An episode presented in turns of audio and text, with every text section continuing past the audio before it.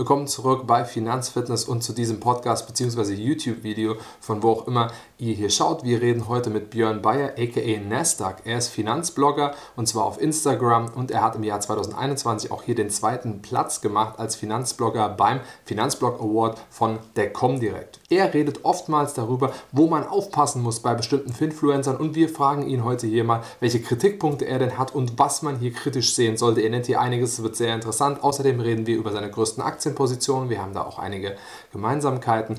Und wir sprechen über seinen Job bei Microsoft, was er auch dort verdient und wie er den Job bekommen hat und wie er das Ganze handelt mit drei unterschiedlichen Jobs und Studium. Also es wird hier wirklich interessant. Wir reden außerdem über Finanzcoaching, was er davon hält. Und jetzt haben wir hier ein sehr, sehr interessantes Gespräch. Ich wünsche euch jetzt viel Spaß dabei. Let's go.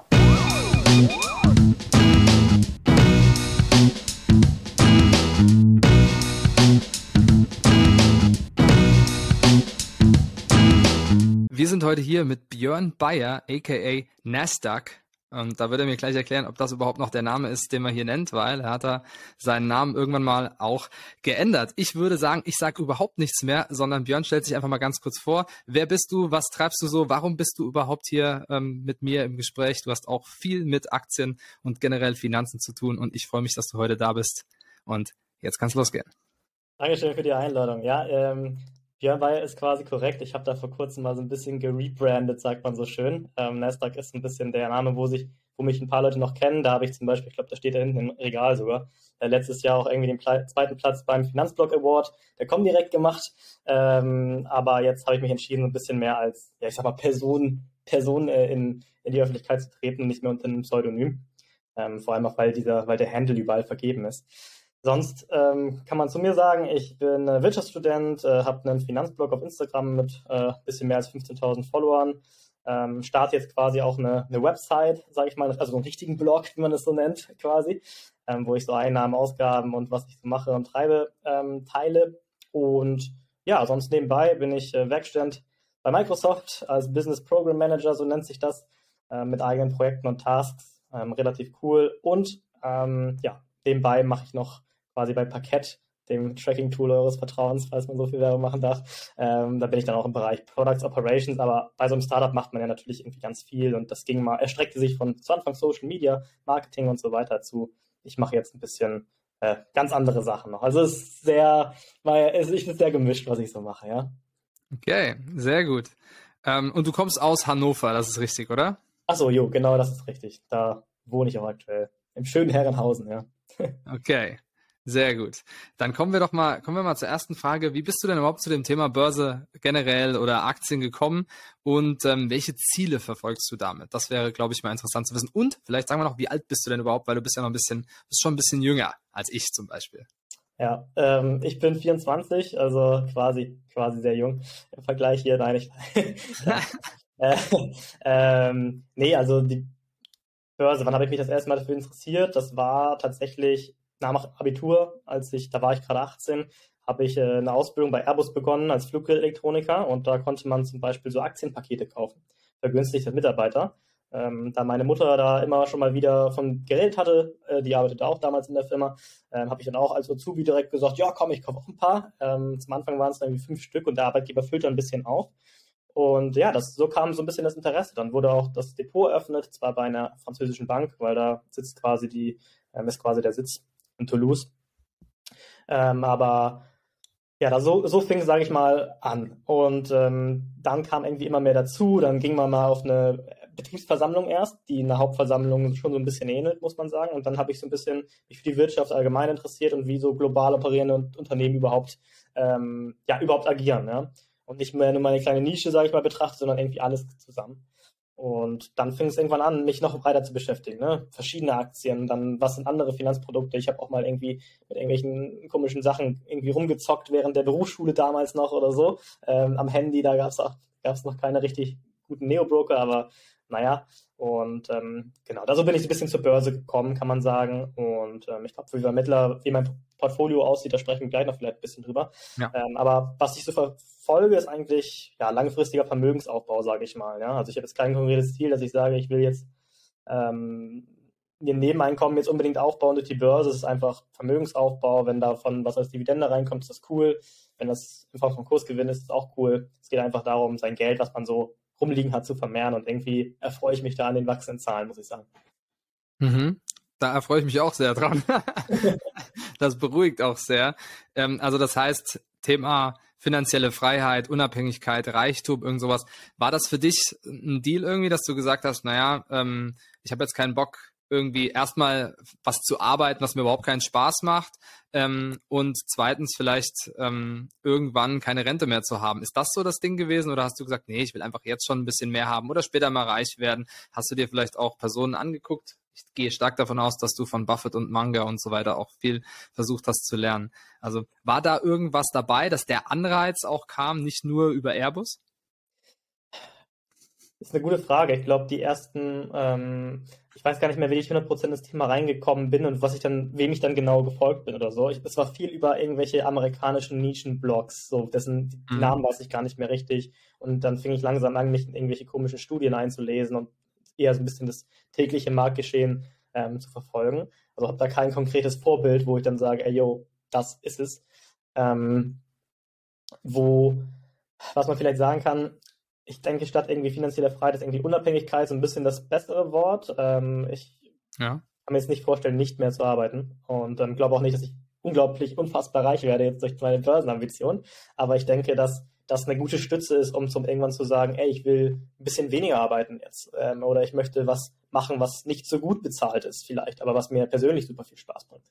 Ähm, das ist so ein bisschen das, was so ein bisschen das Ziel ist. Also ja, ich, ich weiß auch nicht, ich habe hab damals auch schon viele komische Computerspiele und so gespielt. Anno, vielleicht sagt das einem anderen ja, ja. oder so, so Aufbaustrategiespiele und ich erfreue mich dann auch einfach ein bisschen daran, ähm, aus Minimalem etwas Maximales ein bisschen zu machen. Ja, das, ja da gar nicht so aufs konkrete Ziel drauf an, ich will jetzt das oder das kaufen oder sowas oder das und das erreichen. Und das ist einfach, der am Prozess an sich erfreut man, freue ich mich dann so ein bisschen.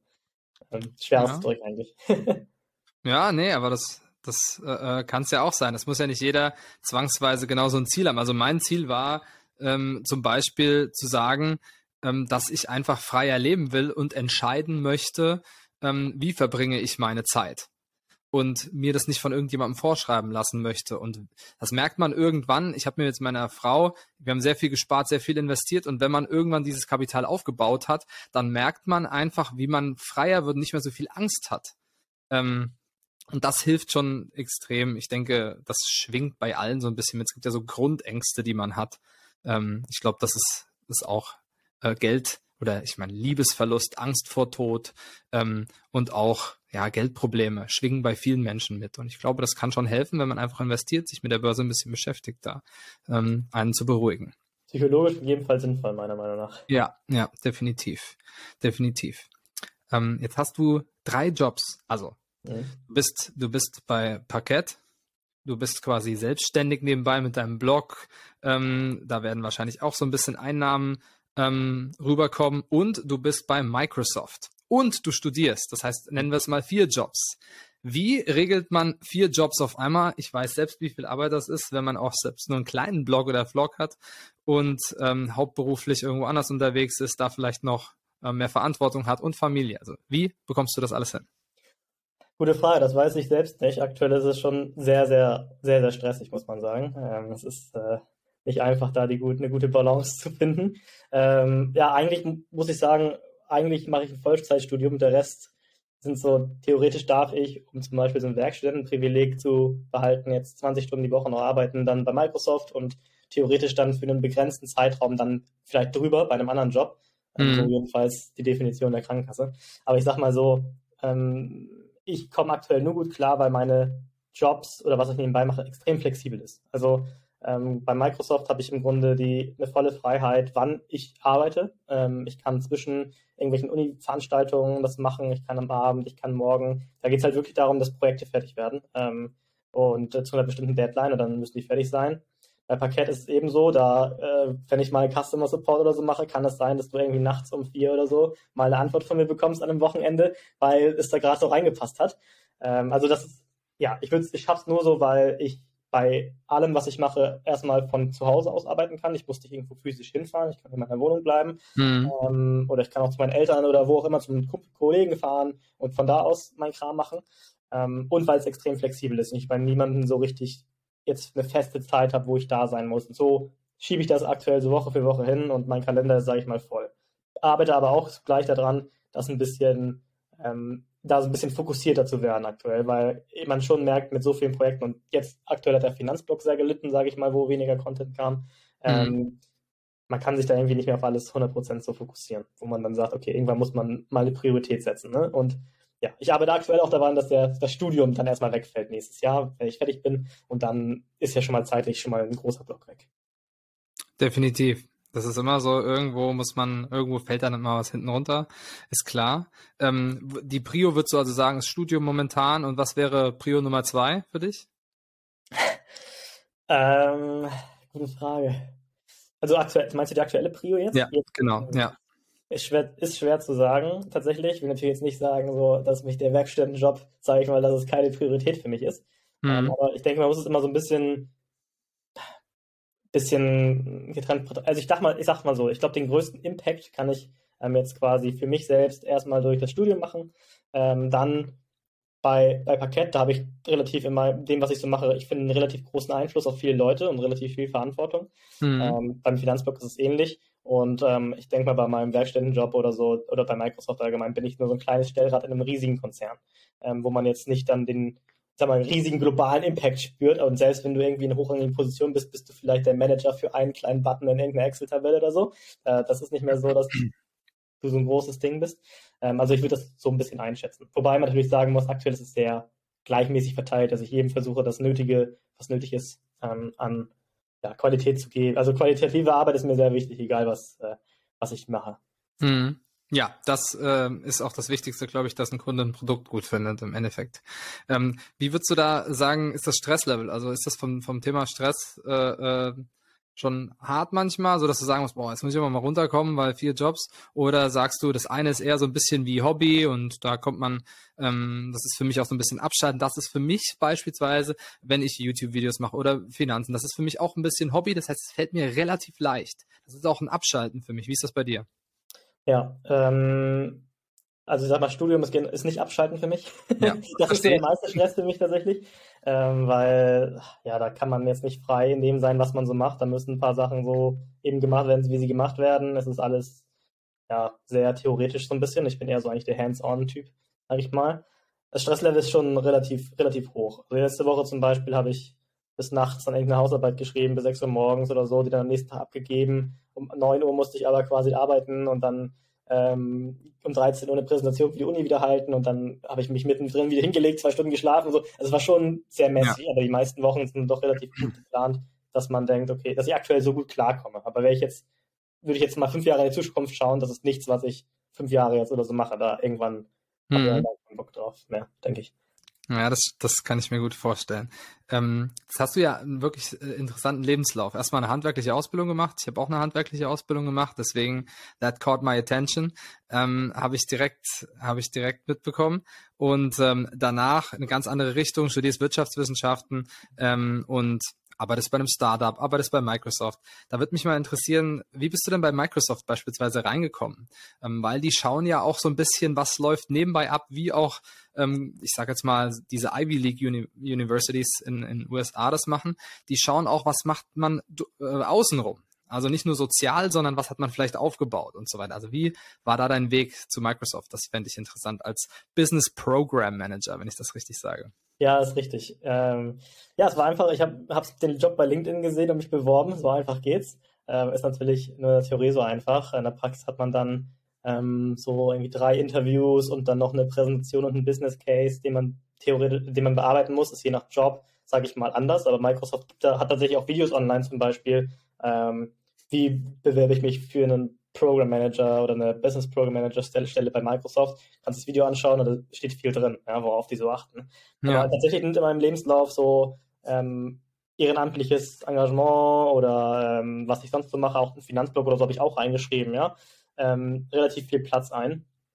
Und die interessieren sich tatsächlich für alles. Also was man mal gemacht hat, äh, fragen mich dann auch konkret, okay, damals in der Ausbildung bei äh, hier und so, was hast du denn da gemacht oder so. Ähm, da geht es dann um eine, ich sag mal, um so eine Art Komplett-Check. Das ist nicht wichtig. Für, ja. für viele ist es mittlerweile nicht mehr, oder ich wurde zum Beispiel gar nicht nach irgendwelchen Noten gefragt. Den war, Noten war im gesamten Bewerbungsgespräch bei allen, die ich jetzt geführt habe, ähm, total egal.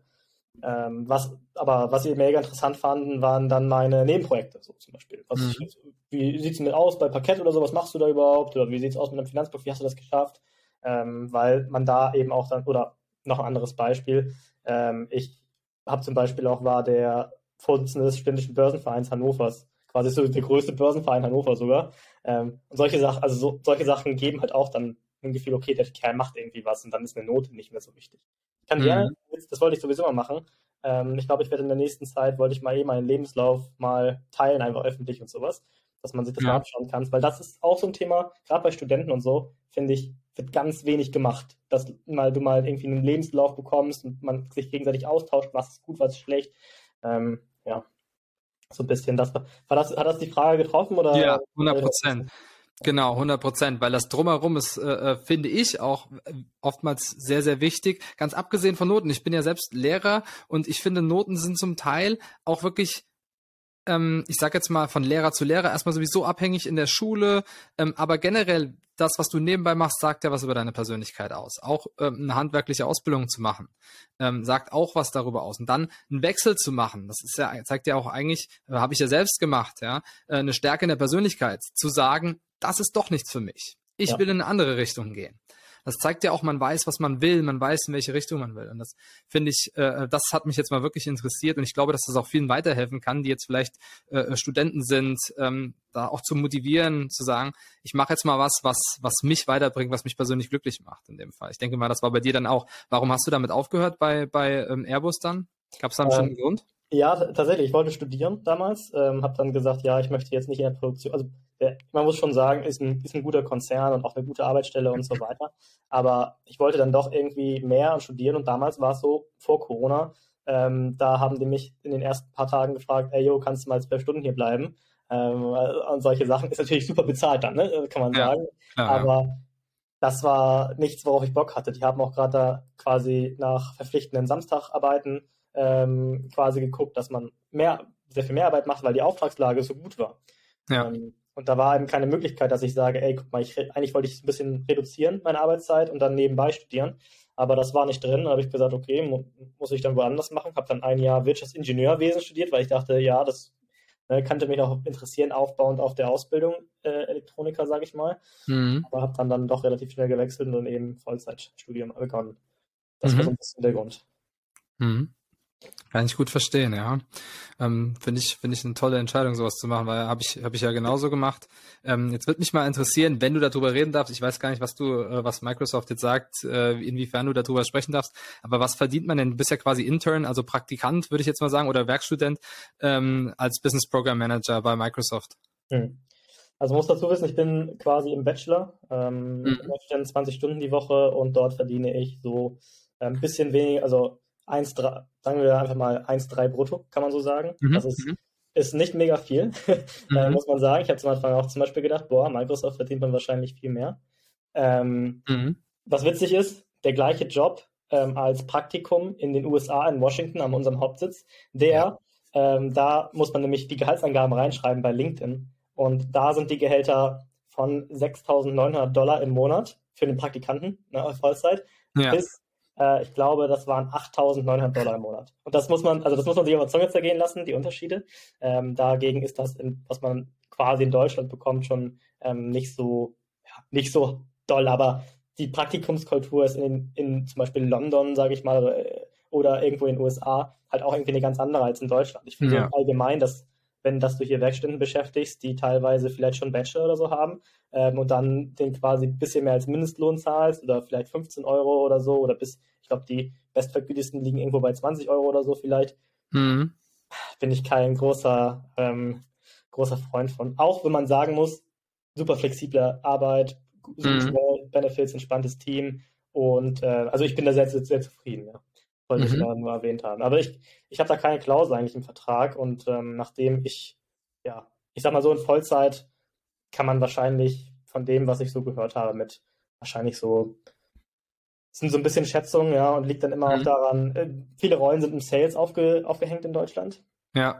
Ähm, da liegt es dann immer daran, was ist gerade der Bonus und wie viel hast äh, und was, also kann man schon mal ähm, schnell bei zwischen 60 und 70.000 mhm. starten. Und ähm, war da mit einigen Leuten im Gespräch, die da ein paar Jahre sind, die dann auch schon über 100.000 liegen, so pro Jahr. Hängt immer auch so ein bisschen davon ab. Ne? Aber das ist so ein bisschen das, was ich jetzt ja. verdiene und was so ein bisschen, sage ich mal, in der Rolle jetzt dann gegebenenfalls oder in naheliegenden Rollen so die Entwicklungsmöglichkeiten vor allem in Deutschland sind. Dazu gesagt, Deutschland ist so ein bisschen, ist vor allem Vertrieb, Marketing und so weiter, während die pure Softwareentwicklung in den USA ist. Ja. ja. Zur Einordnung. Ja, man muss natürlich auch äh, im Vergleich zum USA, ich sehe das auch mal, ich habe ja, ich habe in den USA studiert und ich habe sehr viele Freunde, die dort arbeiten. Ich habe zum Beispiel ähm, einen Freund, der, der wohnt oder hat lange in Manhattan gewohnt und die, das ist eine ganz andere Baustelle, wenn man da nach dem Gehalt geht. Die verdienen viel, viel mehr, das ist erstmal höher angesetzt, aber es ist auch vieles teurer. Ähm, dann muss man erstmal sich eventuell selbst versichern. Die Kosten im Monat sind teurer für viele Dinge. Selbst für, für ein Handy ist es zum Teil, also für, für den, den Provider ist es schon zum Teil äh, deutlich teurer. Und der Vergleich hinkt dann immer so ein bisschen zu, zu Deutschland. Wenn man rein Dollar zu ähm, Euro vergleicht, das ist bei uns einfach niedriger. Wenn ich dann darüber geredet habe, zum Beispiel, was ich als Lehrer verdiene, was hier eigentlich wirklich gut ist oder ganz gut würde ich jetzt mal persönlich sagen, ähm, und die sagen dann, okay, weil für die ist es deut viel zu wenig. Wenn ich, damit würden die gerade so über die Runden kommen, dort zum Teil meine Freunde. Ja. ähm, denke ich, das muss man natürlich auch äh, ähm, dann dann nochmal dazu sagen. Was mich jetzt auch interessieren würde, ist, also ich störe mich an so ein paar Sachen, die ich ähm, bei vielen, vielen feststelle. Das hat auch so ein bisschen, geht ein bisschen in Richtung finanzielle Unabhängigkeit, finanzielle Freiheit. Ich störe mich ein bisschen daran, ähm, an diesem, ja, an dieser Beschreibung gar nicht mehr arbeiten zu müssen, weil ich glaube, dass das nicht gut ist. Und ich finde, es ist teilweise die Kultur in den USA, dass man hat, man, man hat Professoren, und es gibt ja auch in Deutschland Emeritus-Professoren und so weiter, die arbeiten noch bis sie 80 sind.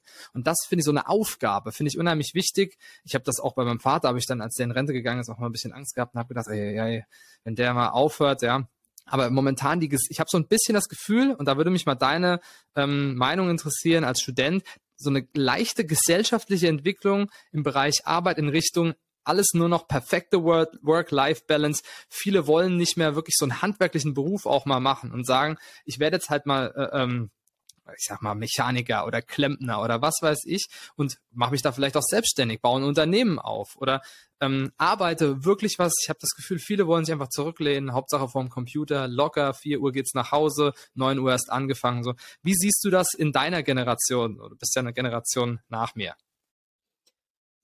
Ich glaube, der Trend hat sich so ein bisschen verstärkt. Ähm, und ich bin da auch nicht so ein bisschen die, wahrscheinlich das beste Beispiel, der so sagt, boah, wäre schon super, äh, wenn man jetzt irgendwie einen Remote-Job, also so Homeoffice-Job irgendwie hätte, dass man nicht mehr irgendwo in eine Stadt ziehen hin muss, wo es teuer ist. Heißt aber nicht, dass ich jetzt irgendwie äh, jetzt sage, boah, es wird mich super glücklich machen, nur noch 16 Stunden die Woche zu arbeiten äh, insgesamt. Ich glaube, dann würde ich mich langweilen. Ja, also ich habe auch, ich sage auch gerne, wenn, äh, wenn der letzte Handwerker so den, den Hammer fallen lässt, dann äh, werde ich nochmal umschulen, sage ich mal. Dann mhm. ich doch nochmal die Orientierung. Dann ist das Geld nämlich wieder da in dem Bereich. Ja. Das mhm. merkt, ist, gefühlt merkt man das auch schon so ein bisschen, ja. dass ähm, sich da einige Betriebe, ich meine jetzt hier so jetzt so örtlich oder so, ich kenne jetzt nicht die globale in Deutschland, sage ich mal, ähm, da eine goldene Nase verdienen daran, weil das einfach es keinen mehr so gibt. Die haben Aufträge das ganze Jahr, nehmen da Preise für, da können andere von träumen. Und ähm, ja, irgendwann wird auch wieder das Geld da quasi dann so kommen. Ne? Also ich denke, das ist so, ein, ist so ein bisschen Prozess und ich glaube auch nicht, dass viele jetzt, gut, ich habe halt eine Ausbildung in der Industrie gemacht. Ähm, da sind viele, die das gerne machen, jeden Tag sich da körperlich arbeiten und irgendwelche Miete kloppen und äh, was auch immer. Ja, das ist, jetzt bin ich natürlich eher in der Gegend äh, studentenmäßig, die sagen, boah, ich will den ganzen Tag vorm PC hocken. Ne? Es ist, mhm. ich glaube, viel ist davon so ein bisschen auch monetär daneben getrieben, dass man guckt, okay, klar, Work, irgendwie Benefits und so sind schön und gut, aber wenn es hart auf hart kommt und wenn ich jetzt irgendwie bei nur so einer, und viele wollen zum Beispiel bei Wirtschaftswissenschaften ins Marketing oder so, mhm. wo, dann, wo, die Gehaltsaussichten eher so meh sind, sage ich mal, mhm. ähm, da rate ich vielen, ey, guck mal, da könntest du eine Ausbildung machen in irgendeinem Industriekonzern und würdest sofort mehr verdienen. Ja. Ähm, und hast sogar wahrscheinlich weniger Arbeitszeit. Klar, musst du da hin und Blaumann anziehen und so, aber ja, es kommt dann immer so ein bisschen drauf an. Weiß nicht, wie bei, wie du das denn, wie du das so siehst. Ja, also ich, ich sehe das genauso. Das ist, das ist gerade der Grund, weshalb ich frage. Ich habe ähm, auch so ein bisschen das Gefühl, jeder Moment, also nicht jeder, das ist Quatsch. Ich, also wie du, du bist ja auch, ich will jetzt, ich, viele sagen immer ein Hustler, aber das ist nicht, das ist nicht immer äh, der, der richtige Ausdruck. Ich finde einfach, dass man kann auch mal sagen, dass es gut ist, wenn jemand zwei Jobs hat oder äh, dass es einfach lobenswert ist, weil äh, man trägt einen Mehrwert für die Gesellschaft bei. Und wenn man eine Firma aufbaut als Zimmermann oder was weiß ich, und ich kenne viele, die das wirklich handwerklich machen und die sagen, wir finden keine Leute, die für uns arbeiten wollen oder ein Physiotherapeut. Ich kenne Physiotherapeuten, die sagen, wir finden niemanden, der das machen will, weil es ist auch einfach anstrengend. So. Und ähm, die haben teilweise Chancen, dann die Praxis zu übernehmen, aber die wollen sich die Hände nicht schmutzig machen, wirklich. Und ähm, dieses mal auf die Zähne beißen, so ein bisschen, das fehlt mir manchmal so ein bisschen. Ähm, deswegen sage ich das, weil du hast jetzt beispielsweise drei Jobs, ähm, sage ich jetzt mal, du studierst nebenbei und ähm, einfach aus der äh, Kasse von Mami und Papi zu leben und so, das ist ähm, auch nicht nicht das Dolle. Deswegen wollte ich da mal nachhören, wie das bei dir aussieht. Ich fände es auf jeden Fall gut, wenn da ähm, die Menschen mal sagen würden, und jetzt ist vielleicht die Zeit auch dazu, zu sagen, jetzt packe ich mal an und jetzt ähm, gibt mal hier ein bisschen mehr Arbeit. Und das zahlt sich auf jeden Fall aus, ähm, wenn man natürlich Geld beiseite legen kann und nicht alles für den dicksten Fernseher und so weiter ausgibt. Das ist auch schon mal, auch schon mal wichtig. Ich, ich gebe dir so gerne ein bisschen meinen Opa als Beispiel. Der ist immer quasi mit 0 Euro und seine Eltern kamen dann mit einem, mit einem leeren Koffer oder da war nicht super viel drin aus Preußen, sind dann quasi geflohen. Und mhm. der hat tatsächlich, ähm, ja, hat tatsächlich auch bei Airbus damals, da war es aber noch eine Schiffswerft, Hamburger Flugzeugbau und so, ähm, ja. fing er damals an, für ein paar Mark, sag ich mal, zu arbeiten und so weiter. Und der hat da wirklich einige Überstunden gemacht, äh, dadurch dann auch ein, zwei, drei, also ein Haus gebaut und äh, zwei quasi irgendwie gekauft oder mitgebaut und so, also quasi von null, größten Respekt mhm. auch so an, so an den.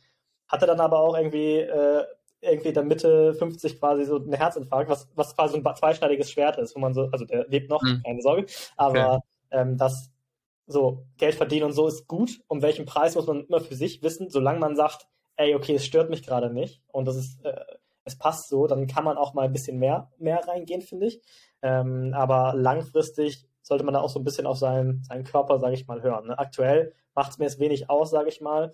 In mhm. Jahren sieht das wahrscheinlich anders aus. Ähm, und was, was mir gerade eigentlich am meisten problematisch äh, erscheint, bei mir zum Beispiel, ist so ein bisschen die Psyche, weil man so, weil ich jetzt schwer habe, meine Projekte, sage ich mal, zu trennen. Dass ich jetzt sagen kann, ich lasse den, ich lasse den Laptop jetzt zu und jetzt mache ich irgendwas ganz Privates. Das geht irgendwie gefühlt nicht mehr richtig.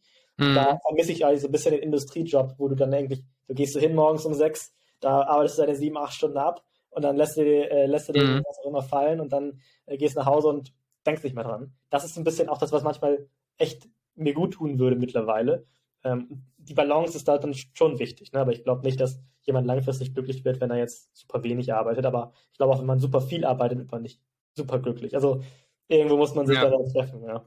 Ja, was ich merke ist, ich habe ja einen kleinen Sohn und eine Frau und ich merke, dass äh, ich da sehr viel, also mein Sohn holt mich sofort runter, weil da kann ich nicht über irgendwas anderes nachdenken, weil er braucht volle Aufmerksamkeit.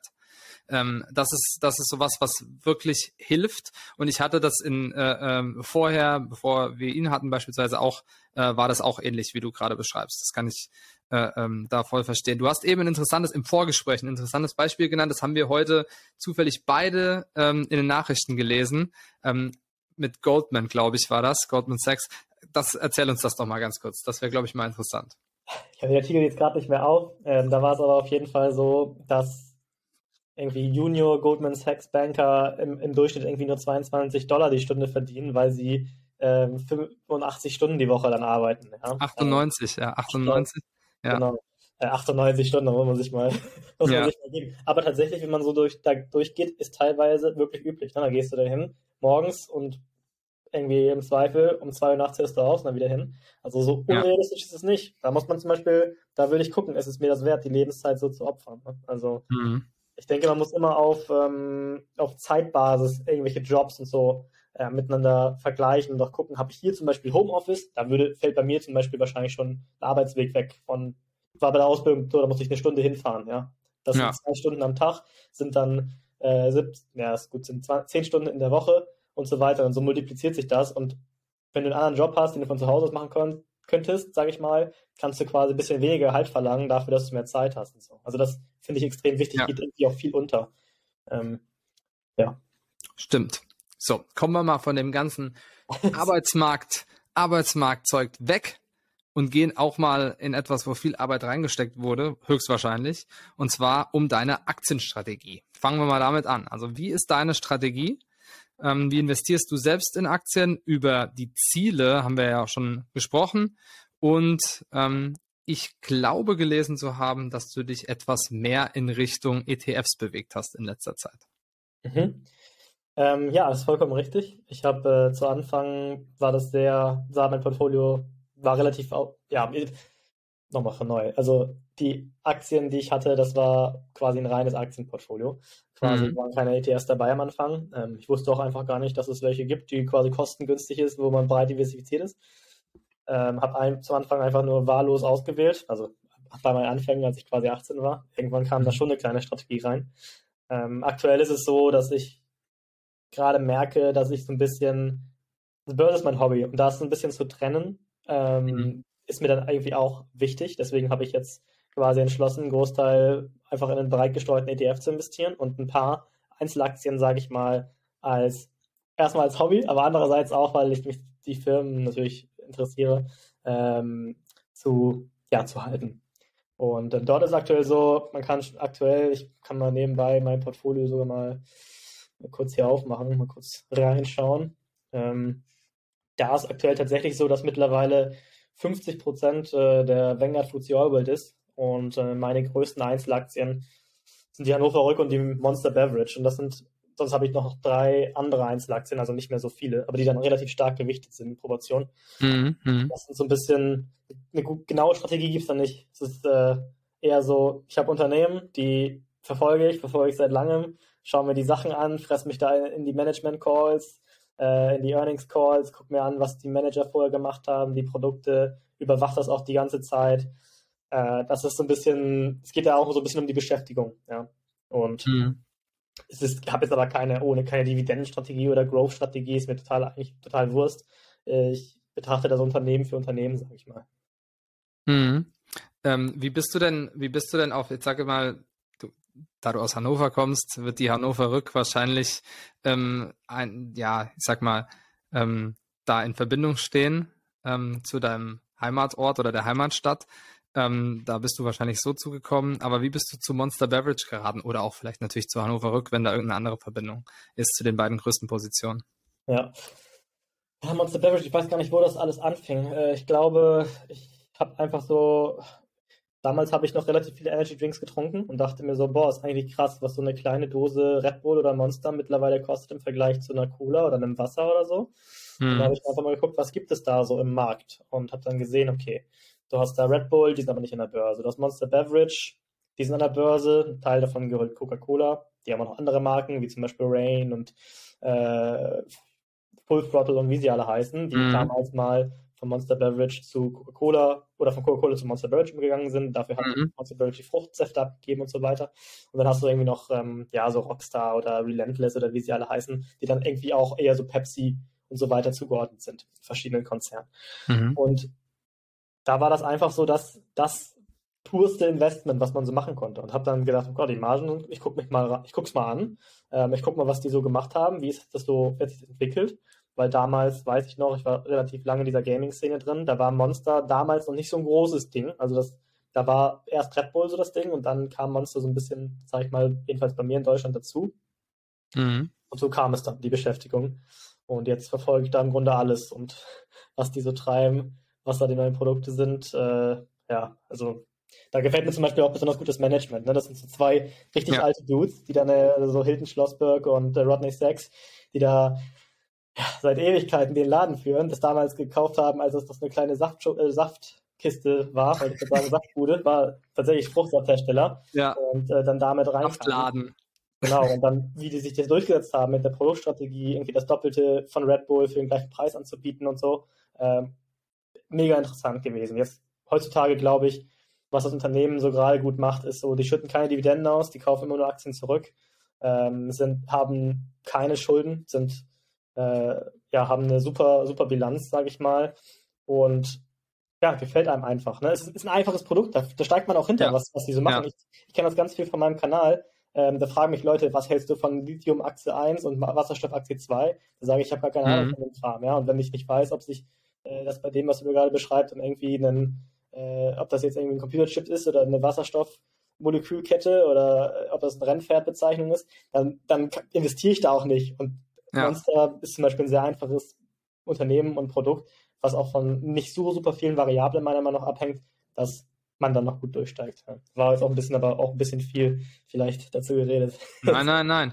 Ich finde es sogar sehr gut, dass du mehr dazu gesagt hast, denn das ist auch meine größte Position. Ah, okay. ähm, die, ja, genau. Und die ist ähm, auch bei mir sehr, sehr gut gelaufen. Ich kann mich ähm, also zu viele von diesen Energy Drinks zu trinken. Mein Problem ist, mir schmeckt das wirklich. Es gibt ja viele Leute, denen schmeckt das auch nicht, aber mir schmeckt das sogar. Mein Problem ist eher die Menge an Koffein, die ich da in mich reinballer, wenn ich sowas trinke jetzt noch. Ähm, weil ich trinke schon relativ viel Kaffee und dann bist du irgendwann an der Grenze angekommen. Ich hatte schon mal so ein, so ein und ich trinke nicht viel davon. Ich habe seit, ich glaube, einem Monat eine Dose Monster im, im Kühlschrank stehen, die ist nicht angerührt worden, ähm, weil mir das dann irgendwann auch too much ist.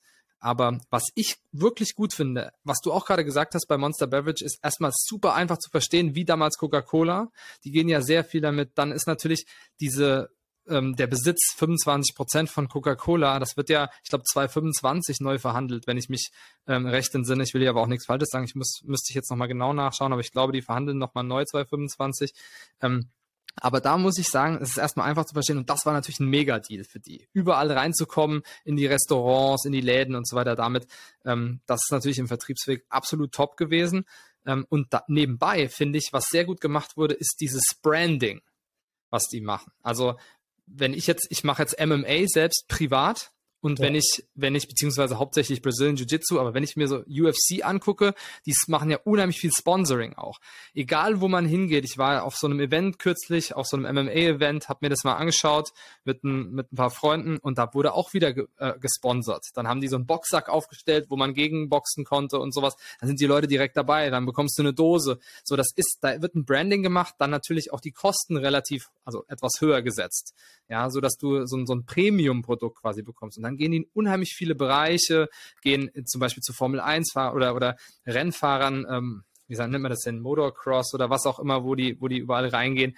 Und dann dürfen die Fahrer oder was, ähm, die Professionals ihre, ihren eigenen Drink machen. So, das ist was, dann ziehst du die Fans von denen mit. Damit entsteht ein Branding. Und wenn ich schon sehe, das ist so ein Gefühl, da kannst du auch mal zu sagen, ob du das auch schon feststellst, wenn ich Schüler oder Kinder durch die Stadt laufen sehe und sehe, dass die eine Kappe oder ein T-Shirt anhaben mit einem Monsterzeichen drauf, dann denke ich mir schon, wow, das ist wie Coca-Cola. die, ja. gehen, die gehen in so eine Richtung, weil ich sehe auch viele, die einfach mit Coca-Cola Socken oder so durch die Gegend rumlaufen oder Coca-Cola T-Shirt. Wie siehst du das? Merkst du sowas auch? Ja, merke ich auch und ich glaube, wir sind auch mega die Gewohnheitstiere, was so Marken angeht. Das, ich das unterschätzt man selbst. Man muss einfach mal in den Laden gehen. Ähm, jetzt ein Beispiel, aktuelles Beispiel. Edeka hat äh, bei mir jedenfalls, und ich glaube auch deutschlandweit, ähm, Coca-Cola kurze Zeit aus dem Sortiment geworfen, weil die sich nicht einigen konnten wegen irgendwelchen Preisverhandlungen. Mhm. Ähm, ich trinke ab und zu gerne Cola, sag ich mal, und dann äh, ja, muss man ja gucken, wo man ist. Und ich habe dann einfach mal die anderen Marken ausprobiert, ne? Afri-Cola, so Fritz-Cola kennt man im Norden natürlich, aber Afri-Cola, dann war da irgendwie noch eine andere, die ich nicht kannte. Auch dann äh, zum Beispiel mal die gut und günstig Zitrone, also Sprite von Edeka probiert, wie das so schmeckt. Mhm. Ähm, und da fällt einem auf, wenn, wenn du merkst, dass die Sprite von Edeka, die dann 29 Centiliter kostet oder sowas, äh, dann genauso schmeckt wie die Sprite von Coca-Cola, merkst du eigentlich, die dann irgendwie das Fünffache kostet ähm, was für eine große Macht so die Marke an sich hat. Mhm. Und das ist, glaube ich, ja, ist, ich finde es immer unterschätzt. Deswegen muss man eigentlich sich selbst immer nochmal testen und ähm, aus dieser Gewohnheit irgendwo ausbrechen und immer mal wieder verschiedene Marken probieren. Ähm, und was du sagst, vollkommen richtig mit diesen schon als kleiner irgendwas, kleine Jungs und so laufen mit irgendwas rum und mhm das ist ein Unternehmen, fangen schon früh an, ne? Und besonders gut konnte das damals ja. zum Beispiel McDonalds, die dann mit dem Happy Meal kamen ja. und dann Kinder erstmal äh, angefangen haben, da zu, zu werben, die dann auch noch als junge Erwachsene und dann als Erwachsene hingehen und sich einen, äh, einen normalen Big Mac oder so holen. Ja? Das ist ja. Branding und eine Marke aufbauen, das ist für Unternehmen extrem wichtig und das ist eine riesengroße Kraft, ähm, was nicht zu unterschätzen ist. Auch, ein riesiger Burggraben für manche. Ne? Aber Ja. du kannst es auch schnell versauen. Ne? Ist natürlich so, aber damit beschäftige ich mich dann eben den ganzen Tag auch irgendwo im Studium zum Beispiel, ja, mit so irgendwelchen Stimmt. Marken und so. Das stimmt vollkommen. Ich habe gerade das Buch von Charlie Munger, The Complete Investor, also von Trent Griffin ist das hochgehalten. Der redet ja äh, fast nur über Burggräben. Und das ist so, Brand ist wirklich ein starker Burggraben, ja. Ähm, es gibt noch andere. Google ist ein Riesenbeispiel meiner Meinung nach. Also äh, ähm, die äh, Google YouTube, ja.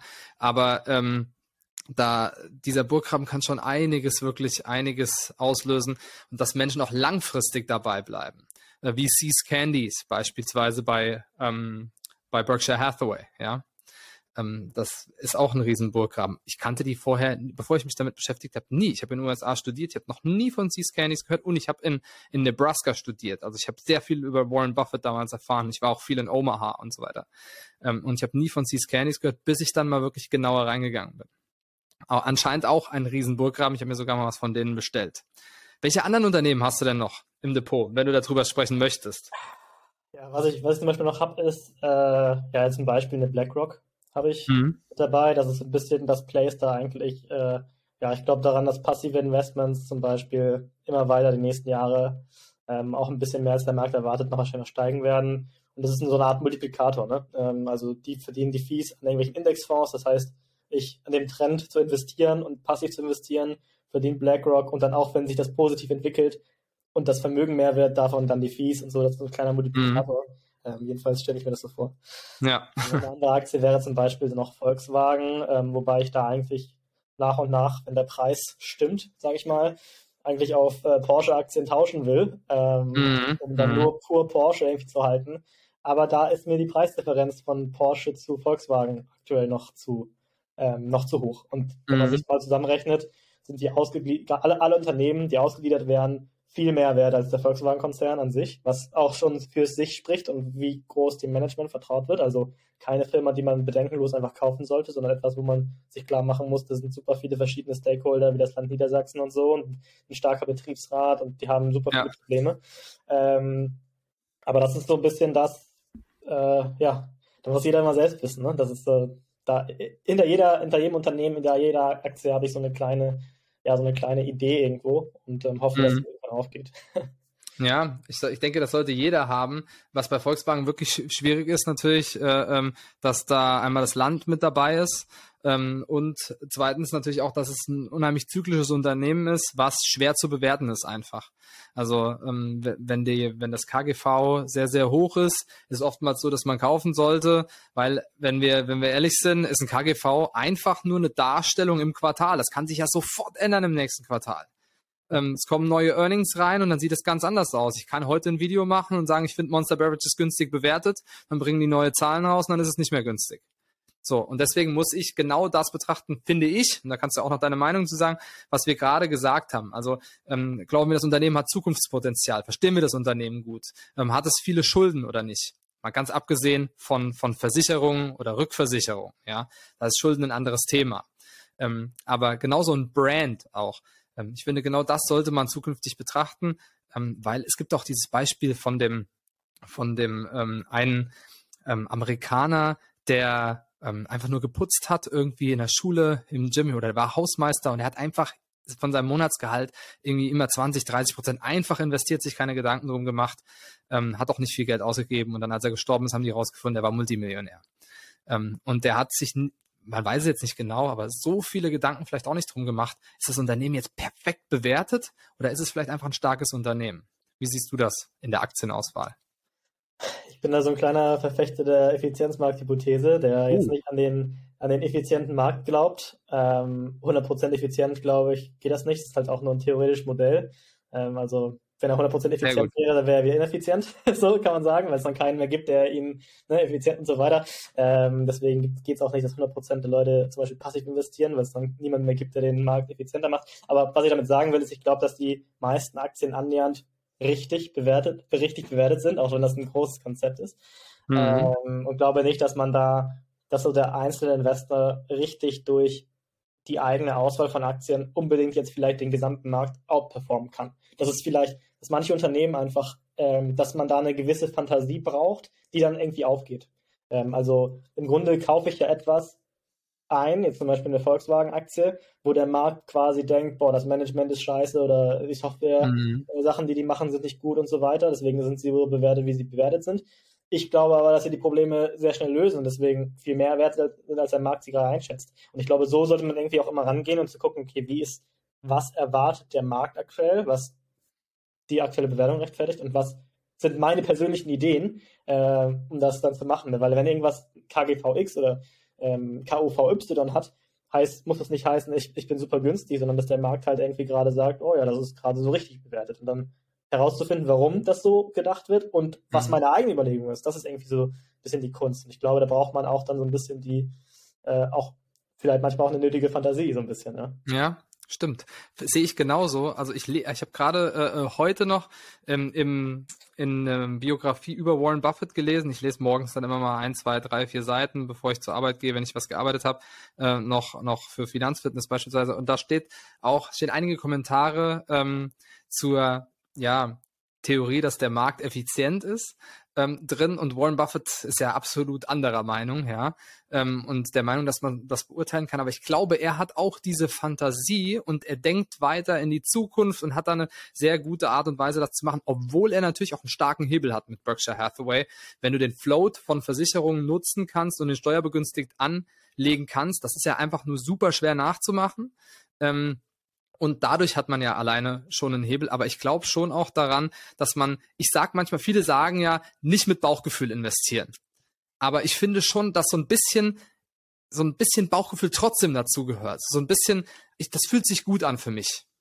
Scheint günstig bewertet laut oder, oder fair bewertet, wenn man sich die Zahlen anschaut, ist ein Unternehmen, was ich verstehe. Aber mein Bauchgefühl sagt mir, das Unternehmen ist mehr wert. So, das ist was, was zukünftig stärker wachsen könnte, als es jetzt wächst. Ähm, das finde ich schwingt so ein bisschen mit. Hast du das auch oder ist das das, was du gemeint hast? Ja, genau. Also erstmal das und dass man zum Beispiel auch sowas wie Management und so, finde ich auch wichtige Sachen, die immer wieder, mhm. wenn man sagt, ich gucke mir Kennzahlen XY an, da sieht man ganz oft, ich habe mir die Zahlen angeguckt, die sind super, aber nicht so viele Leute gucken oft, meiner Meinung nach, mit so in der deutschen Szene, was ich mitnehme, aufs Management. Die dann sagen, okay, ist das jetzt ein, ist das jetzt, ist da jetzt jemand dabei, der da wirklich äh, dem man wirklich trauen kann oder sowas? Oder hat das, groß, das Management große Probleme? Sind die, ähm, kommunizieren die nur Scheiße, sage ich mal, zu Deutsch? Mhm, oder, mhm, mhm. ja, ist das gut? Und klar, das kann man schlecht einschätzen selbst von außen, aber ist ein super wichtiger Punkt. Ja, ich finde zum Beispiel, ich habe das, äh, ich finde in Banken zu investieren sehr, sehr schwierig. Ich habe äh, Bank of America beispielsweise im Depot und ich sage jetzt noch dazu, alles, was wir hier sagen, ist keine Anlageberatung, sondern wir versuchen ja unsere Meinung einfach nur darzustellen. Ähm, wenn ich mir Moynihan anschaue von Bank of America, den CEO, wie der kommuniziert, wie der sich gibt, wie der das Unternehmen umgekrempelt hat und wie der langsam zum Wachstum gebracht hat oder ein bisschen konservativer aufgestellt hat, ähm, der ist mir einfach von der Person etwas ruhig, stoisch eher, ist mir super sympathisch. Wobei ich manche Aussagen, ich glaube, Jamie Dimon ist ein super CEO. Ich glaube, der macht das top. Ähm, JP Morgan ist ja auch damals in der Finanzkrise super durchgekommen, viele andere Banken übernommen und so weiter. Der ist mir aber, obwohl ich JP Morgan oftmals auch günstig bewertet fand oder interessant bewertet fand, ähm, in, vor einiger Zeit jetzt noch, ist er mir nicht so sympathisch wie Moynihan zum Beispiel. Ähm, in der Umgangsweise, wie der sich öffentlich gibt, wie der kommuniziert mit der Presse und so weiter obwohl viele den sympathisch finden. Und ich habe so einen Vergleich angestellt und natürlich sind die Unternehmen auch anders aufgebaut, ja, ähm, und verdienen ihr Geld nicht 100%ig in genau den gleichen Bereichen. Aber das ist auch so was, äh, wo ich gerne nachschaue, was ich übrigens bei Hilton Schlossberg ähm, und so weiter auch äh, äh, bei Monster Beverage sehr gut finde, weil so viel hört man von denen auch nicht. Die sieht man nicht die ganze Zeit, die sind nicht so extrem vocal, was ich auch nicht so schlecht finde, zwangsweise. Sind natürlich auch schon ein bisschen älter. Ja, und was man so, ich höre mir da auch immer die Earnings Calls oder so an. Ich finde, da mhm. kriegt man immer einen guten Einblick. Ja, und sehr gut. Man, kann da jeder, sage ich mal, auch eine Frage stellen, wenn, wenn du dann irgendwie zufällig rangenommen wirst. Ja. Ähm, da finde ich, lernt man immer relativ viel über die Person. Und das sind so zwei Typen, die wirklich, äh, sag mal, Anführungsstrichen richtig am Chillen sind, so ein bisschen, kann man so sagen, finde ich. Und doch ja. so ein bisschen, also Common Sense walten lassen irgendwie. Wenn da irgendwelche Analysten fragen, ja, wie schätzen sie die Lage hier und da ein? Und dann sagt, ich weiß nicht, wann das war, ich glaube vor drei Earnings Calls oder so war das mal, äh, kurz nach oder während Corona, da sagt er, woher soll ich das wissen? Äh, so, oder sagt, oh, woher soll ich das wissen? So, äh, ja. ja. So, solche Sachen zum Beispiel. Kann man viel lernen. Na gut. Ja. Ja, ist so ein bisschen wie, wie Manga. Charlie Munger, der hat ja auch oftmals solche, so, solche Antworten, wo ich dann gedacht habe, oh, interessante Frage, wenn der im Earnings Call was gefragt wird und dann sagt er, I don't know. Ja. Und dann ist die Frage fertig und ich denke mir, äh, die Antwort fertig und ich denke mir so, irgendwie cool. irgendwie super gemacht, ja. Hat er einfach keinen Bock gehabt oder wusste es nicht. So, oder weiß nicht, was er dazu sagen soll. Fertig. Finde ich super, ja. Ähm, okay, ich habe ähm, mir noch eine Frage aufgeschrieben hier, die mich, ich habe gesehen, du hast äh, mehrere Bilder mal hochgeladen und hast da mal einen Kommentar zu ähm, einer Uhr gemacht. Jetzt gehen wir mal ganz kurz vom Investment ähm, weg und ich bin so ein kleiner Uhrensammler. Das hat mir mein Vater und mein Opa haben mir das so ein bisschen, ich sag jetzt mal, in die Wiege gelegt. Jetzt nicht äh, super teure Uhren, aber ich interessiere mich sehr dafür, habe auch schon mal Fortbildungen in dem Bereich und sowas gemacht. Du hast jetzt mal eine Story gemacht zu einem Luxusuhrenkauf. Ähm, und das würde mich mal interessieren, was es damit auf sich hat. Weil meiner Meinung nach, ich bin jetzt mal gespannt, war eine Rolex Submariner Kermit. Ähm, das war eine nicht, Hulk? Aber war eine Hulk, okay, war eine Hulk. Ich wusste nämlich nicht mehr genau, war eine Hulk, okay. Ähm, ja, ganz witzige Story. Ich bin da nicht so leicht zu kriegen, ja, erstmal. War nicht leicht zu kriegen. Ja, das war 2020 oder Ende 2019, als ich mich da quasi in dem Thema auch besonders interessiert habe und mal dachte, hm, was ist cool. Bin dann mal zu so zwei Konzessionären gerannt und habe dann gesagt, ja, ich würde hier gerne mal eine Submariner Hulk kaufen. Da haben, sich natürlich, haben die sich natürlich verarscht gefühlt. Ich wusste zu der Zeit gar nicht, dass die so ähm, dass es so unrealistisch ist, dass man da eine bekommt, wenn man im Laden sitzt. Und äh, wurde dann schon, man muss schon sagen, ich wurde schon auch äh, echt schlecht behandelt so im Laden. Da habe ich gesagt, okay, na gut, ich kaufe mir sie einfach auf dem Graumarkt, ja, weil ich so dachte, hm, wäre ja interessant, auch das zu behalten. Ich fand die wirklich sehr schön und ich finde nicht nur das äh, Konzept Uhr da schön, sondern das Konzept, etwas zu haben, was mechanisch ist, was man gegebenenfalls lange hält äh, mhm. einfach trägt und äh, im Zweifel sogar, wenn es gut läuft, wieder weiterfährt, sage ich mal. Also so mhm. lange beständige Sachen zu kaufen und ähm, habe dann einfach hab dann einfach quasi mit jemandem, hab dann in so einem Autohaus in Hamburg äh, quasi die Uhr gekauft.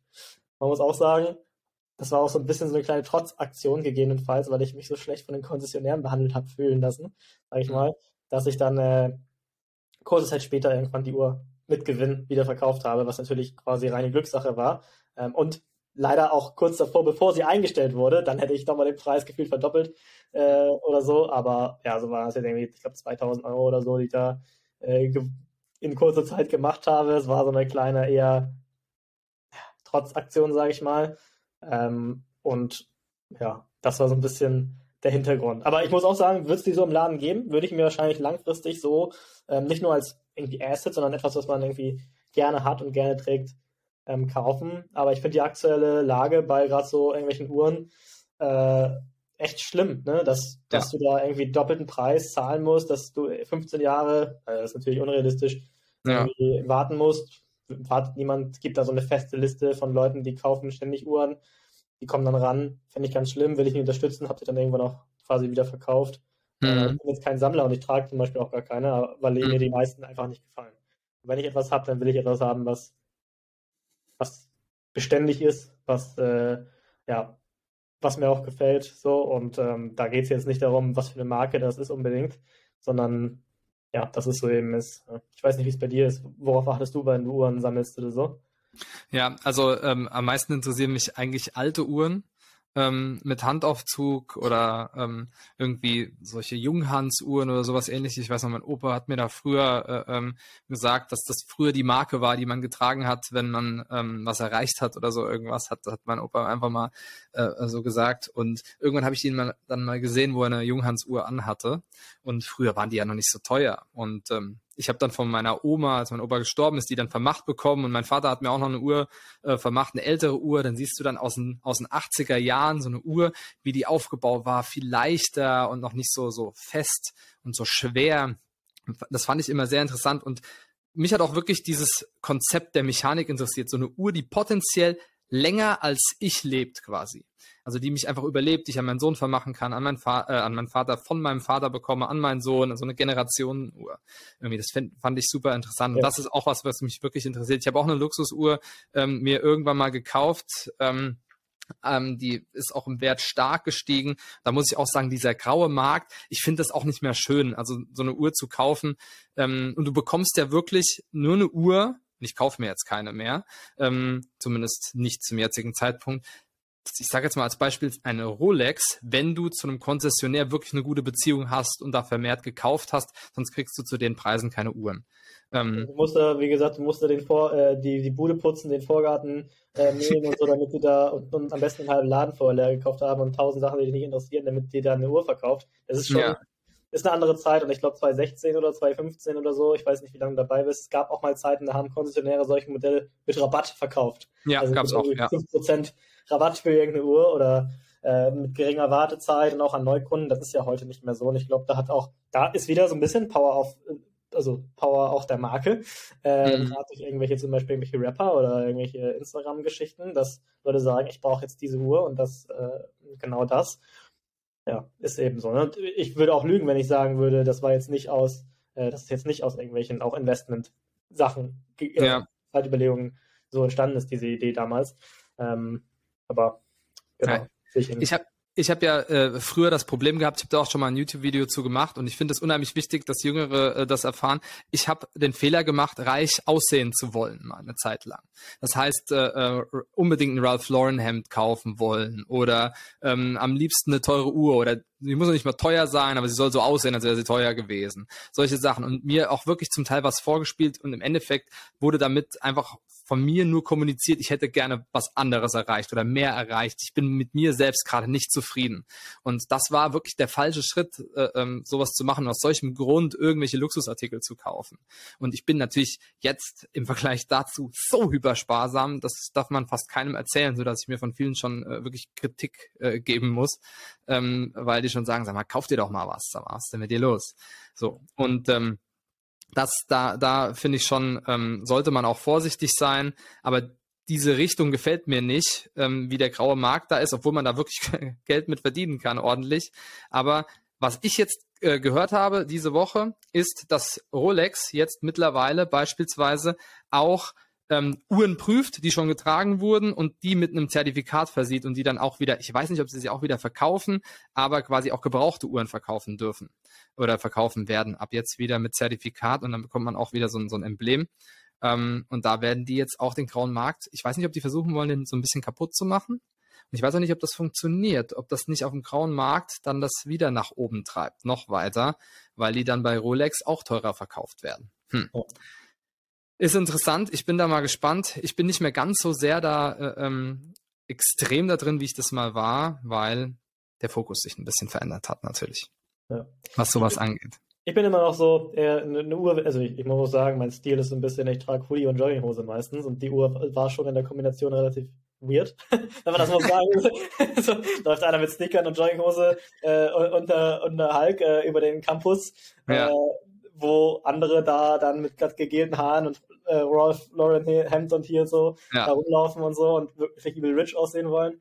Das ist schon ein, äh, war schon ein Unterschied. Aber was ich, wenn es mal was gibt, was mir gefällt, ähm, und so handhabe ich es jetzt bei vielen Dingen, da kaufe ich dann gerne etwas, was, ich sag mal, beständig ist, was ich dann auch mag, anstatt mir jetzt, das kennt man ja vielleicht von irgendwelchen Käufen, die man so tätigt, äh, ich sag, es gibt so ein Sprichwort, ne? Kauf billig, dann kauf zweimal oder so. Ja, stimmt. Ja. Ist jetzt bei Uhren jetzt nicht unbedingt so. Da gibt es auch super Uhrenmarken, die deutlich günstiger sind, ja. gut halten. Aber Definitiv. soll einfach was sein, was man, was man mag, ja. Genau. Das stimmt. Es gibt Top-Psycho-Uhren beispielsweise, denen man ja. lang über die Runden kommt. Ähm, oder auch andere, ganz andere, die noch günstiger sind. Kommen wir mal zu einem Thema, was ähm, so ein bisschen dein Fokus auch ist und wieder weg von Uhren und zwar hin ähm, zu Finanzen. Und ähm, was du auf deinem Blog so ein bisschen machst, ist auch Finfluencer oder generell Influencer so ein bisschen kritisch zu betrachten und zu sagen, und ich glaube, das ist auch so ein bisschen deine Aufgabe, zumindest siehst du das als deine Aufgabe, zu sagen, pass mal auf, guck da mal genauer hin, seid auch ein bisschen skeptisch. Ähm, es gibt viele Leute, die ehrlich ähm, euch was verkaufen wollen oder ähm, was weitergeben wollen, aber das finde ich interessant, ähm, weil eine gewisse Ehrlichkeit erwartet wird oder man gerne hätte. Ähm, wie kam es dazu und wo siehst du deine Aufgabe genau? Ja, das kam eigentlich so durch die, also das war so der Hauptgrund eigentlich für die Gründung damals auf Instagram so ein bisschen. Ich habe viele Beiträge gesehen, die ja den ganzen, also erstmal habe ich mich vermehrt mit dem Thema beschäftigt, klar. Andererseits war das aber auch so, dass viele einfach nur so halbgare Informationen einfach in den Raum geworfen haben. Manches war einfach falsch. Manche haben einfach nur irgendwelche komischen Produkte beworben, die halt nach, also meiner Meinung nach nachweislich schlecht waren. Und äh, mittlerweile sehe ich es ein bisschen als meine Aufgabe, ich sag mal, so eine Art Verbraucherschutz zu betreiben, weil die Szene ist stark gewachsen. Es gibt viele Accounts, die teilweise da einfach irgendwelchen Bums posten, der, ja, wo man relativ schnell rausfindet, dass da nichts hintersteckt. Und ähm, so wie du und ich wahrscheinlich nicht einschätzen können, ob äh, unser Zahnarzt oder gut ist, ja, weil ich gehe, also wenn ich nicht gut denken würde, dass mein Zahnarzt gut ist, wäre ich nicht da, aber ich kann schlecht einschätzen von außen, ob mein Zahnarzt gut ist, ja. Ähm, so kann, können die meisten Deutschen oder Verbraucher oder was auch immer schlecht einschätzen, ob der, der dir was verkauft oder ein Influencer ist oder so, ähm, ob der gut ist, ja. Und die Aufgabe versuche ich da so ein bisschen im Namen aller ähm, zu machen. Und ich meine, mhm. sag mal, wenn wir in einer heilen Welt leben würden, müsste ich es natürlich nicht machen, aber ähm, ich sag's mal so, ich bin, ich habe da nicht so die Angst davor, meinem äh, irgendwelche Kooperationen mit irgendwelchen Firmen oder so zu verlieren, weil ich Werbung habe ich jetzt so seit einem Jahr eigentlich den Rücken gekehrt, kann man sagen. Ähm, deswegen habe ich keine Angst, irgendeine Partnerschaft zu verlieren, weil ich mal den Mund aufmache oder mehr es mit irgendwelchen Leuten zu verscherzen. Ich kritisiere da einfach und ja, ich fände es auch schön, wenn Leute mich kritisieren würden. Ähm, so, ich bin da sehr, sehr offen, ja. Ähm, Gibt es denn da ähm, da müssen auch keine Namen genannt werden, kannst du aber gerne machen, wenn du das willst. Also gibt es da irgendwelche, wo du sagst, ähm, daran oder an den Personen oder generell an der Art von Werbung störst du dich äh, besonders oder an der Art von, von Finfluencer-Video, sage ich jetzt mal beispielsweise? Ja, also generell muss man sagen, es ist nie irgendwas Persönliches so. Also es ist von der Person total unabhängig und losgelöst. Das äh, ist nie ein persönlicher Angriff, sage ich mal. Es ist immer auf das, was was gerade damit bezweckt werden soll. Ähm, und was man jetzt zum Beispiel gerade vermehrt oder was eigentlich immer so der Fall ist, ähm, sind irgendwelche, ich sag mal, unseriösen Marketinggeschichten. Ne? Wenn wir zum Beispiel, das hatte ich vor einem Jahr, ähm, da hat eine Influencerin, sage ich mal, ein Coaching verkauft und gesagt, hier 5 bis 20 Prozent Rendite im Monat.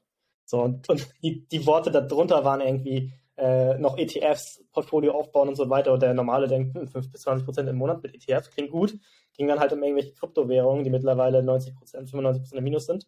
Aber um solche Sachen geht es, da mal dann vorzurechnen und zu sagen, guck mal, 5 bis 20 Prozent äh, im Monat sind so und so viele 1000 Prozent im Jahr. Das ist einfach nur Schwachsinn. Es ist Täuschung. Ähm, und das gibt es halt nicht nur da, es gibt es halt auch bei, oh, guck mal, ich bewerbe hier den Broker XY und du fragst dich, okay, warum wird der Broker be beworben? Und dann ähm, da zum Beispiel Naga, ja, also Naga, äh, was man ja. als, als, als Broker so davon hält, aber da ist zum Beispiel so die Zahlen eine ziemlich hohe Provision ähm, an Abschlüssen. Ähm, also im Vergleich, wenn irgendwie Trade Republic oder Scalable Capital vielleicht bis 50 Euro pro Anmeldung oder so zahlen, da geht es bei Naga bis 700 Euro hoch. Und dann muss man einfach hinterfragen, warum Leute das bewerben, ja. Und dann gibt es da noch irgendwelche Copy-Trading-Funktionen und so, eine komische Gebührenstruktur und so. Und dann wird man hellhörig. Und ich meine, da gibt es auch einen Artikel jetzt in der Welt über Flo Farrell und wie es da um irgendwie Copy-Trading steht. Ähm, solche Sachen dann einfach mal zu mhm. durchleuchten und zu sagen, guck mal, das verdient die Person an euch, wenn sie das empfiehlt, wenn das gemacht wird, weil das wissen viele Leute nicht. Viele Leute können das nicht einschätzen, ob das jetzt ein guter Broker ist, ein schlechter Broker, was überhaupt äh, Sache ist, warum die Leute so viel Geld dafür bekommen. Und ich sag mal so, gewinnorientiertes Unternehmen, das gibt nur so viel für Werbung aus, wenn es auch denkt, dass es so viel da zurückbekommt auf irgendeine Art und Weise. Und das mhm. immer wieder klar zu machen und zu erkennen, es gibt jetzt nichts geschenkt, es gibt keinen Free Lunch auf dieser Welt. Man muss es, man muss es äh, irgendwo zurückverdienen. Das ist eigentlich so die wichtigste Erkenntnis bei den ganzen Leuten. Da gibt es völlig verschiedene ähm, äh, Influencer, aber auch Unternehmen in Deutschland. Ich meine, die meisten kennt man dann irgendwie aus meinen Stories wahrscheinlich. Ja. Kann man ja mal bei dir, bei, bei dir vorbeischauen. Wichtig ist auch äh, zu sagen, äh, äh, finde ich gut, dass du sagst, dass nichts Persönliches an die Person, ähm, so, sondern generell vielleicht einfach zu sagen oder dran zu erinnern, hey Leute, formuliert es doch einfach so, dass es jeder versteht. Ich versuche zum Beispiel immer, ähm, ich habe auch Affiliate-Partner äh, äh, und so weiter, äh, das kennst du ja alles. Oder ich habe jetzt auch bald einen, einen Partner, ähm, mit dem ich wirklich langfristig zusammenarbeite, habe ich ja beispielsweise mit Parkett auch und so weiter. Ähm, aber mir ist einfach wichtig, dass ich dahinter stehe, dass das ein Produkt ist, was ich gut finde zum Beispiel, oder wo ich sage, ich habe da jetzt keine keine Zweifel dran. Ähm, und ich tue mich wirklich schwer, was zu verkaufen, wo ich sehr viel verdiene. Und das habe ich auch von Buffett gelernt, zum Beispiel. Ähm, er sagt nämlich, wenn er sich darauf fokussiert, dass die anderen viel kriegen, dann kommt das in der Regel zurück. Und dann ist es bei ihm quasi genauso. Also er gibt lieber, gibt erst den anderen, alle nehmen sich ein Stück Kuchen und der Letzte, der sich ein Stück Kuchen nimmt, ist er. Und deswegen finde ich das auch so gut, wenn man sich beispielsweise mal das Owners Manual anschaut von Berkshire Hathaway. Und das schwingt wirklich durchgehend ähm, in diesem Investment mit. Und ich glaube, deswegen funktioniert auch das Unternehmen an der Börse so gut, ähm, weil er dort drin schreibt, wir sind Partner und wenn es dem, mit dem Unternehmen runtergeht, sind wir voll mit dem Boot. Also ja. Manga und äh, Buffett. Und das gefällt mir wirklich gut, ähm, muss ich sagen. Ähm, wie stehst du denn zu Finanzcoaching zum Beispiel generell? Es gibt ja Immobilien, Finanzcoaching. Ähm, wie stehst du dazu? Generell eigentlich von Coaching an sich neutral, weil ich finde es nicht an sich nicht verkehrt, ähm, quasi jemanden einzukaufen, der einen bei einem bestimmten Thema weiterhilft, wie zum Beispiel, sage ich mal, einen Nachhilfelehrer für Hausaufgaben oder so. Mhm. Das wäre ein passender Vergleich. Oder wenn du irgendwie in einer Marketingagentur da mit einem Professionellen sprichst, der dir da hilft oder so, was zu machen, ist an sich nicht verkehrt. Leider wird es im Finanzbereich immer sehr, also da, da kommt es wieder auf diese Expertise an. Ne? Du weißt halt nicht, wer ist seriös, wer hat die Expertise, wirklich was zu machen, Unterschied zu machen auch.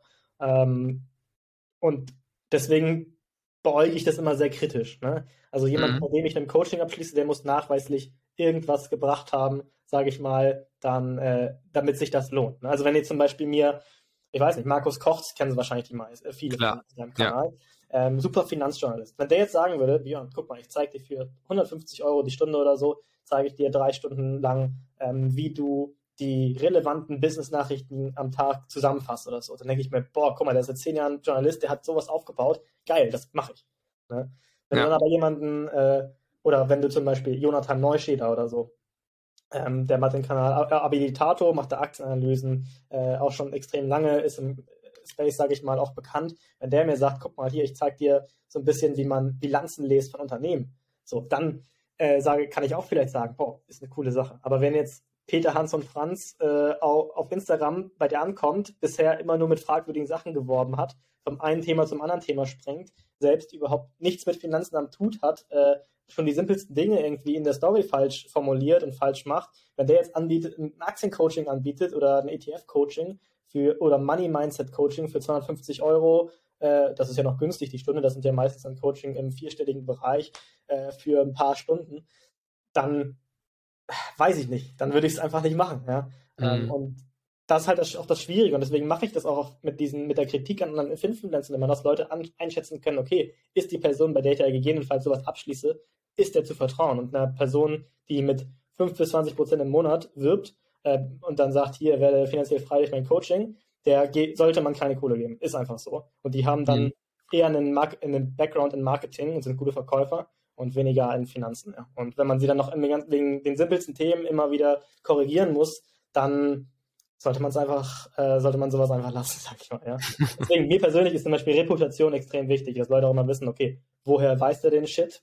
Was, woher kommt das? Äh, und warum kann ich denen, ich sag mal, vielleicht vertrauen? Ne? Wobei ich immer sage, man sollte eigentlich niemandem vertrauen. Aber ja, so, so ein bisschen mhm. ist der Blick äh, auf diese ganze Coaching-Szene. Und hast du da nicht Angst, äh, äh irgendwie so, so ein Backlash zu kriegen oder dass irgendjemand dann kommt und meint, äh, dich zu verklagen oder dir eine Abmahnung zu schicken wegen Rufschädigung oder was weiß ich? Ähm, hast du da, oder vielleicht hast du ja auch schon was gekriegt. Wer weiß es, ja? Äh, ja, habe ich tatsächlich. Ich habe schon zwei Abmahnungen bekommen. Also ähm, in den zwei Jahren. Aber irgendwann lernt man dann umzugehen und wie man sich äh, aus diesen Themen, sage ich mal, so befreit und wie man auch seine Texte so formuliert, dass es recht sicher ist. Ähm, Backlash ist immer da. Man kann davon ausgehen, wenn ich, dass ich, wenn ich mit, wenn ich Sachen kritisiere, gerade in der gleichen Branche oder Leute, die zum Beispiel auch einen Finanzblock haben oder so, dass immer was zurückkommt von den Leuten. Mhm. Und dort muss man dann einfach ver versuchen, nied- und nagelfest eben auch das, was der Wahrheit entspricht und was halt irgendwie nachweisbare Fakten sind, dass man das dann eben auch formuliert äh, ja. damit man halt, damit das halt auch Bestand hat, ne? Ähm, also nicht irgendwelche Anschuldigungen in den Raum werfen, die man nicht beweisen kann, sage ich mal so. Mhm, mh. Sondern höchstens dann auch immer formulieren, guck mal, das kann ich zwar irgendwie nicht sagen oder so, aber in der Vergangenheit ist das und das passiert das könnte darauf schließen, dass auch in der Zukunft ähnliches wieder passiert. Das wäre zum Beispiel okay. Ne? Aber mhm. nicht sagen, ist ein Betrüger, äh, kann ich zwar ja. nicht sagen, aber ist Betrüger. So, das, das kannst du auch nicht, kannst nicht bringen. Da kann ich auch verstehen, dass jemand da gegen rechtlich vorgehen will. Ne? Mhm. Ähm, so ein bisschen. Klar, das riecht nach Betrug. Ja, das ist, das ist zum Beispiel, gut, das ist eine persönliche Meinungsäußerung. Wenn ich keinen Finanzblock hätte, könnte ich das auch so bringen, wäre kein Problem wahrscheinlich. Aber wenn ich dann, wenn mich irgendwie als Wettbewerber einstuft, wäre das zum Beispiel auch wahrscheinlich eine problematische ja. Aussage. Ne? Ja, also, höchstwahrscheinlich schon, ja. ja. Das stimmt. Ähm, kommen wir mal ähm, zurück zu deinem Finanzblock. Wir sind fast, äh, wir sind fast durch. Ähm, ich habe also du sagst ja, ähm, du, du arbeitest gerade an dem wirklichen Blog, also an der Website. Ich habe auch mal gelesen, dass du an einem Newsletter, ähm, an einem Newsletter arbeitest. Wie sind denn da deine weiteren Pläne und warum sagst du auf einmal von Instagram gehen wir auf wirklichen Blog? Ich habe da nämlich auch, du hast schon mal was dazu geschrieben, ich habe das auch gelesen ähm, und ich sehe das auch ähnlich. Ähm, ist das eine Kritik an Instagram beispielsweise? Nur da ähm, an, mit, mit, mit Instagram voranzukommen, sollen es mehrere Standbeine sein? Ähm, will man autonomer sein? Wie sieht's da aus? Was, was sind die Gründe?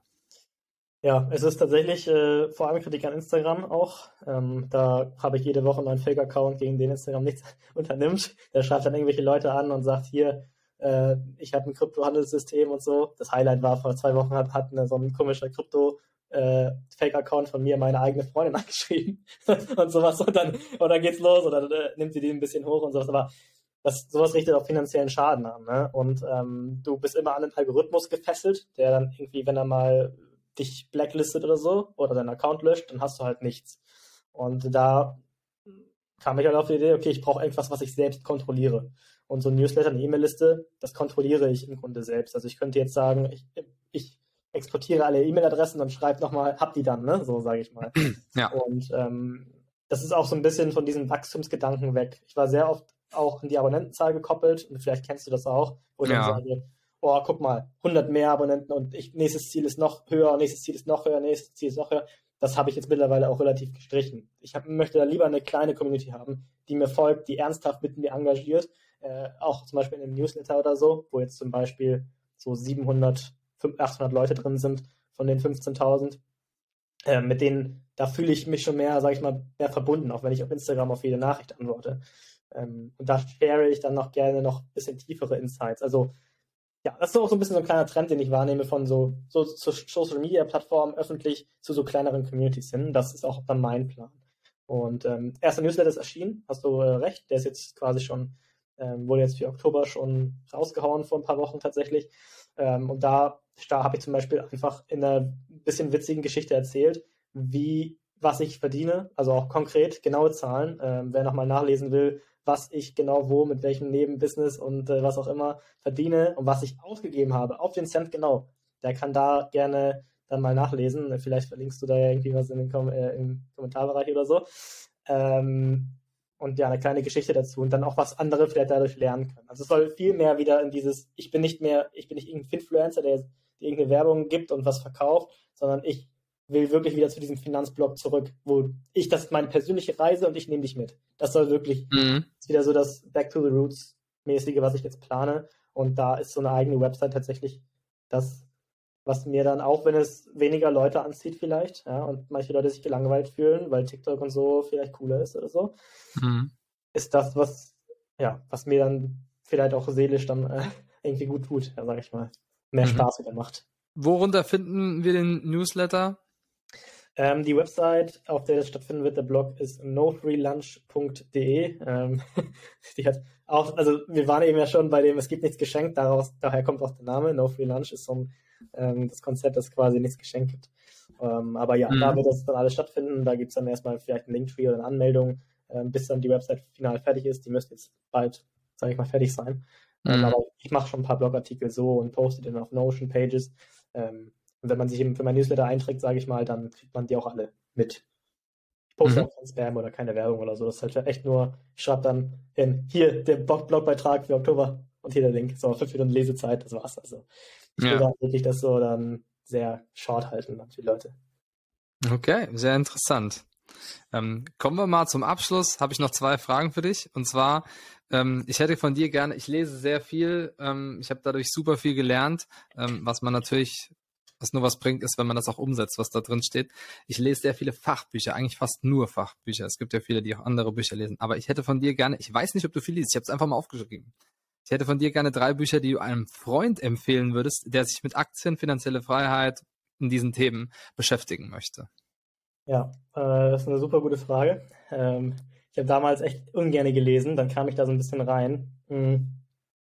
Ich glaube, das Buch, das Buch, was ich am, ja, drei Bücher kriege ich zusammen. Also ich denke, eins, was ich sehr gut finde, ist ähm, The, wie hieß es noch gleich? The Little Book of Common Sense Investing von, äh, von Jack Bo nee, John Bogle, ähm, der, ja, genau das ist es, der Gründer von ja. Vanguard. Äh, ich denke, das ist eins der echt coolsten, am einfachsten geschriebenen Finanzbücher, die es so gibt. Mhm. Ähm, das eher für die Leute, die sagen, ja, ETF ist es und das ist so das, was ich für 99% der Leute für richtig halte, sage ich mal.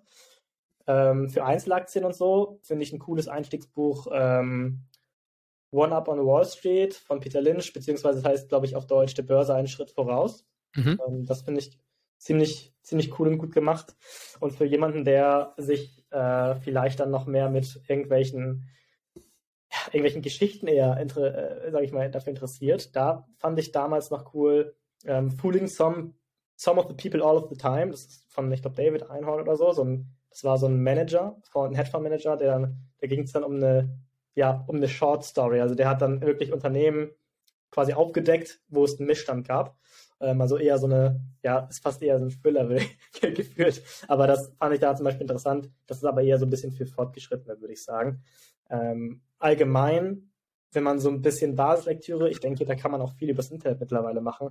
Ähm, wenn man da durch ist, was, wo ich am meisten tatsächlich lerne, was ich den, was ich vielen, die tief einsteigen wollen, auch irgendwie empfehlen würde, ist mal auf ssrn.com zu gehen. Das ist quasi so eine Website, da gibt es super viel Research Paper und so ähm, einfach kostenfrei.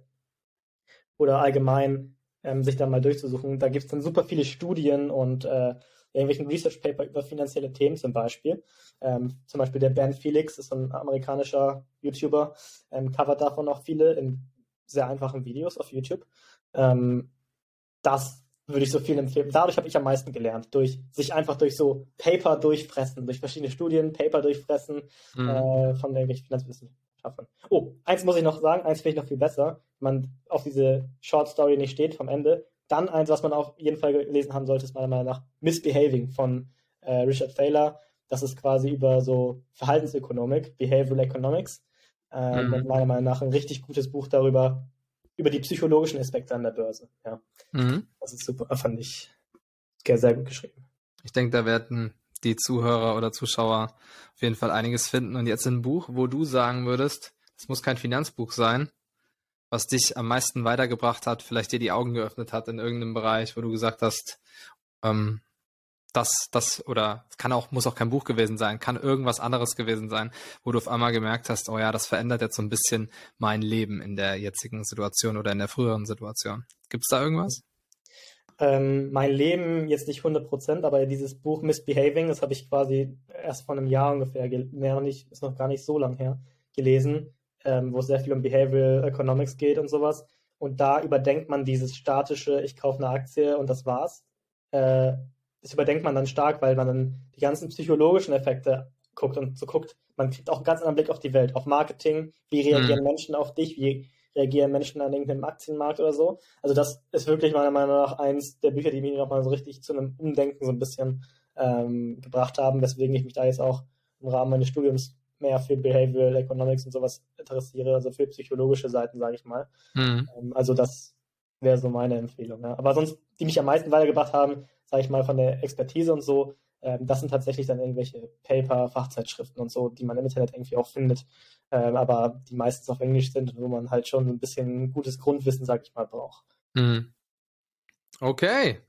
Björn, ich danke dir vielmals, dass wir das Gespräch machen konnten. Vielleicht machen wir das irgendwann nochmal. Wir sind jetzt eine Stunde 20 unterwegs. Ich denke, da ist genug Content dabei, dass hier einige was mitnehmen können. Und dann überlasse ich dir das letzte Wort und du kannst vielleicht nochmal ganz kurz sagen, wo man dich drunter finden kann, vielleicht, wenn man mal nachschauen möchte, was du so treibst. Ja, gerne. Hat mir super viel Spaß gemacht. Vielen Dank für die Einladung. Äh, war ganz schön viel Content, hast du vollkommen recht. Und mich findet man jetzt hauptsächlich ähm, unter nofreelunch.de. Ähm, dort wird es dann noch irgendwie einen Verteiler geben auf meine anderen Social Media Kanäle. Alternativ bin ich unter Björn mit OE unterstrich Bayer auf Instagram ähm, quasi mache ich noch am meisten Content und da kann man mich dann ähm, hauptsächlich finden aktuell. Alles klar, dann wünsche ich dir einen schönen Tag noch und wir sind somit fertig mit dem Podcast bzw. YouTube-Video. Mach's gut, ciao. Mach's gut, ciao, ciao. Hey, ich hoffe, dieses Gespräch mit Björn hat euch gefallen und ihr konntet einiges Interessantes hier mitnehmen. Wenn ihr über YouTube schaut, dann lasst doch vielleicht mal ein Like für dieses Video da, um uns zu supporten. Und wenn ihr über eine Podcast-Plattform hier mit dabei seid, dann würden wir uns natürlich über eine positive Bewertung für den Podcast freuen. Und jetzt wünsche ich euch noch einen schönen Tag. Macht's gut. Ciao.